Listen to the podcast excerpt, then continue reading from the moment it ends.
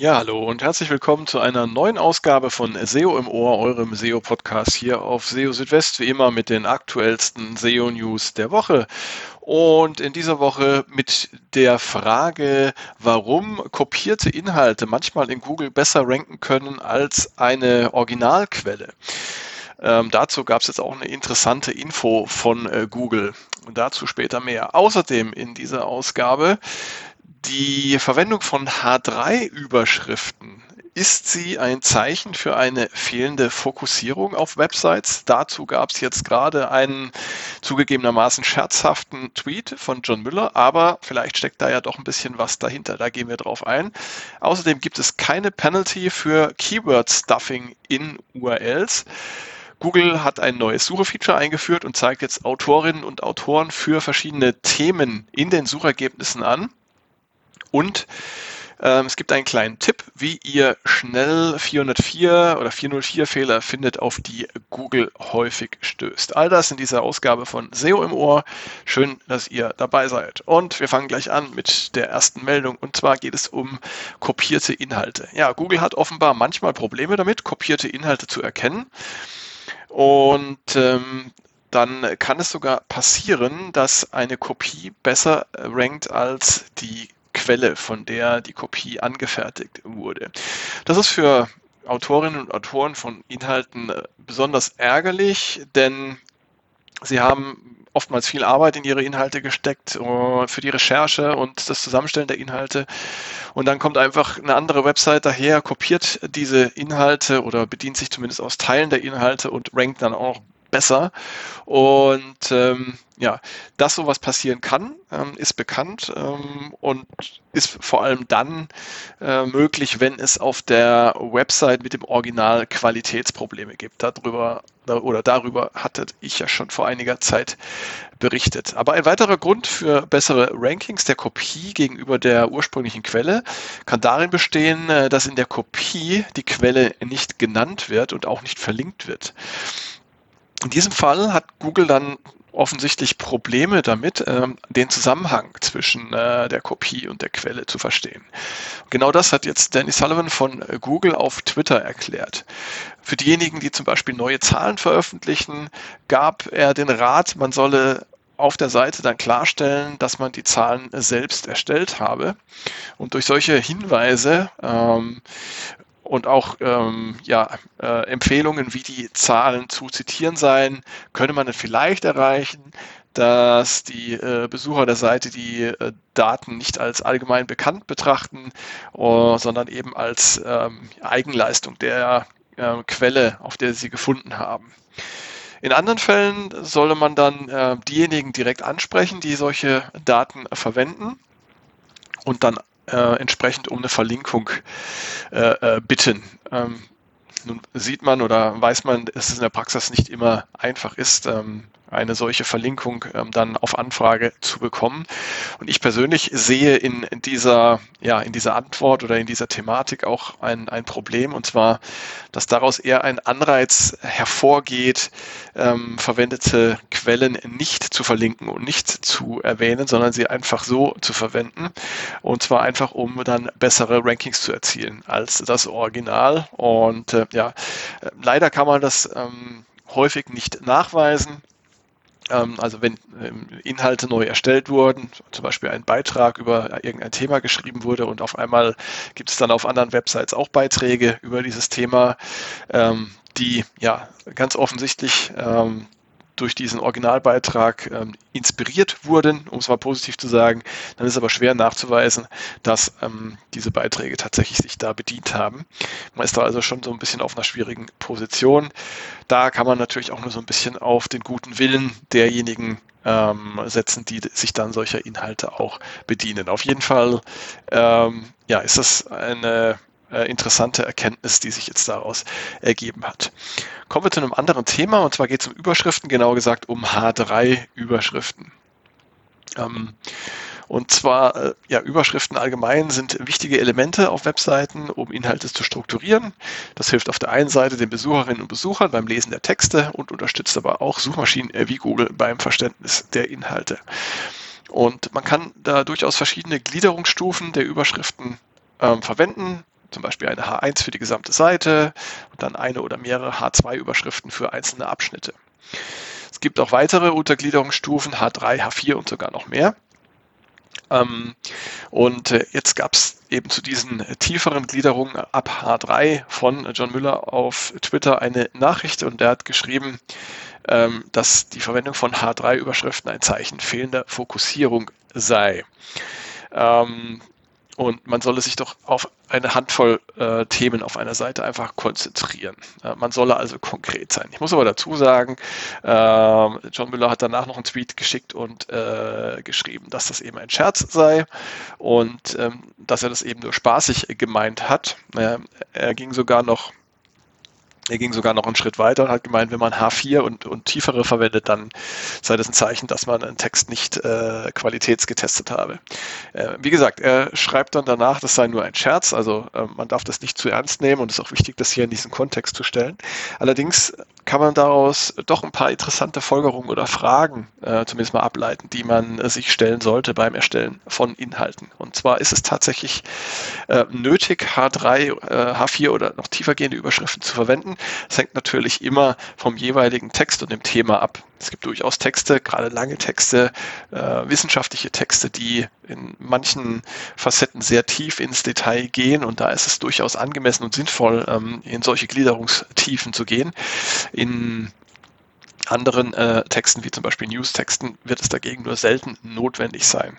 Auf jeden Fall, und das äh, hat John Müller auch noch geschrieben, gibt es kein H3-Ageddon oder wie er es genannt hat. Also das heißt, es gibt nicht irgendwie eine Abstrafung von Google oder irgendwie eine Abwertung, wenn man äh, H3-Überschriften verwendet. Ähm, das heißt also, ähm, nehmt es nicht zu ernst. Ich habe es hier trotzdem einfach mal anführen wollen, aber nicht, äh, um jetzt zu sagen, H3, H4 Überschriften und so weiter sind schlecht, sondern einfach, um nochmal darauf hinzuweisen, dass man sich beim Schreiben eines Textes Gedanken über die Gliederung und über die notwendige Gliederungstiefe machen sollte, weil das hilft nicht nur äh, Google, sondern vor allem auch den Besucherinnen und Besuchern.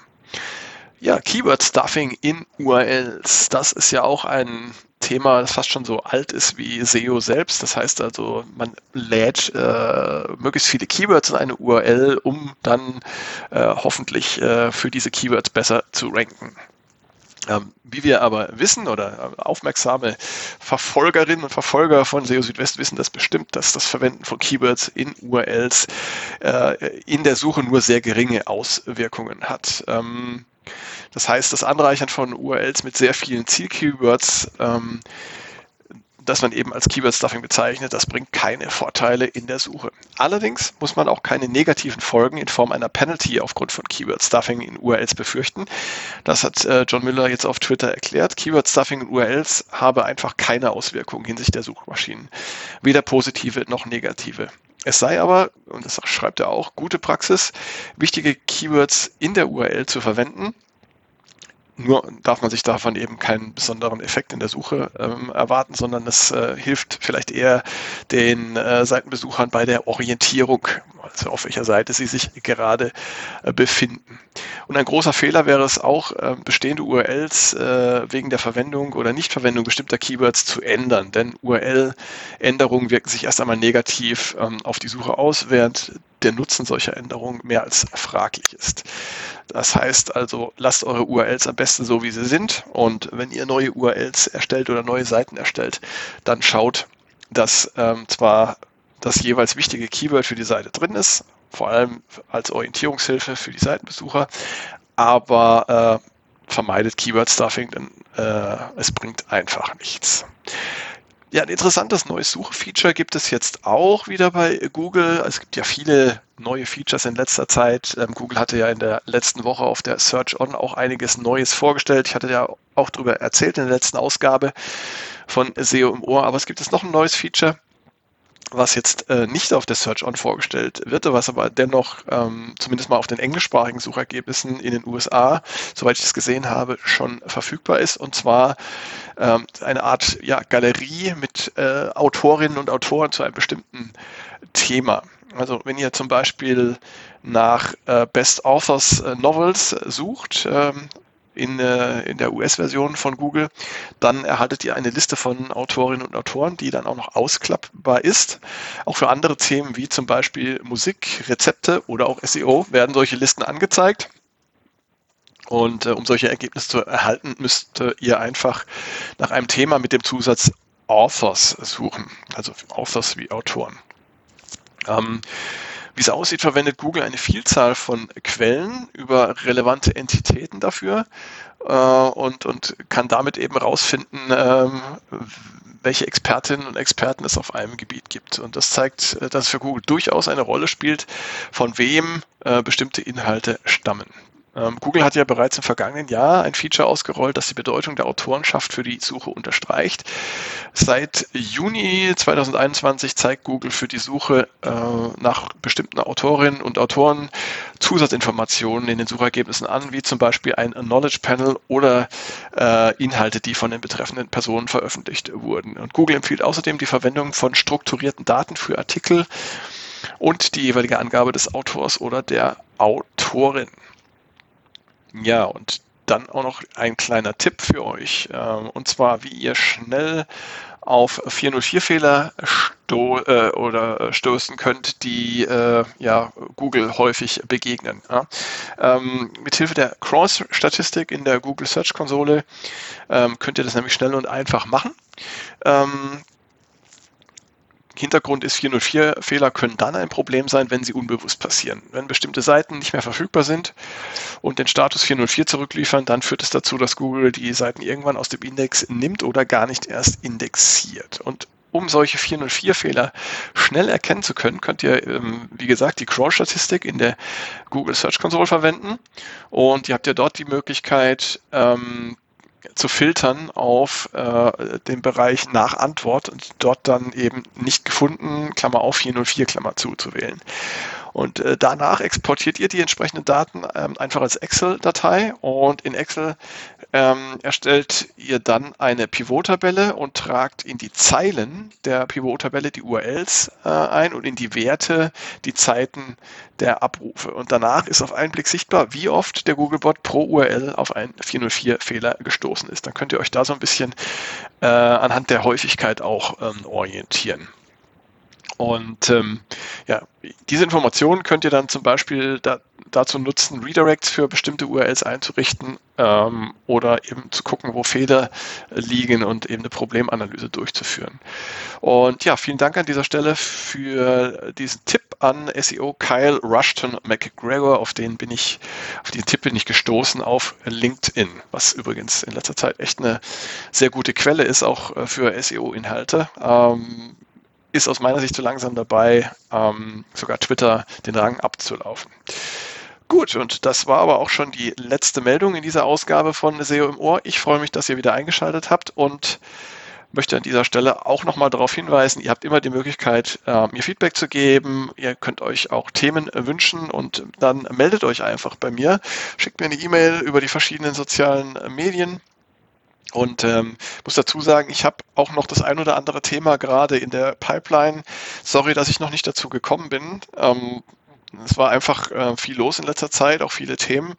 Aber äh, das bringen wir alles noch äh, zu gegebener Zeit. Und wenn ich mal wieder ein bisschen Ruhe habe, da noch ein bisschen mehr zu machen. Also für all diejenigen von euch, die mir schon was geschickt haben, ähm, Themen, die ich noch nicht berücksichtigt habe, das kommt noch. Und äh, wie gesagt, ihr könnt euch gerne melden, äh, könnt mir auch eine E-Mail schicken, wie ihr das auch möchtet.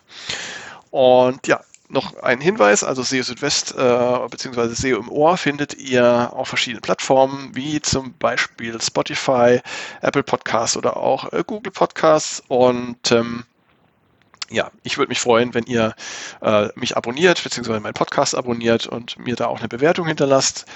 Und ähm, natürlich freue ich mich auch, wenn ihr das nächste Mal wieder einschaltet, in etwa einer Woche zur nächsten Ausgabe von SEO im Ohr. Bis dahin halte ich euch auch auf dem Laufenden auf SEO Südwest und schaue, dass ich euch da immer schnellstmöglich die aktuellsten SEO-News äh, präsentiere. Bis dahin erstmal, macht's gut, ciao, ciao, euer Christian.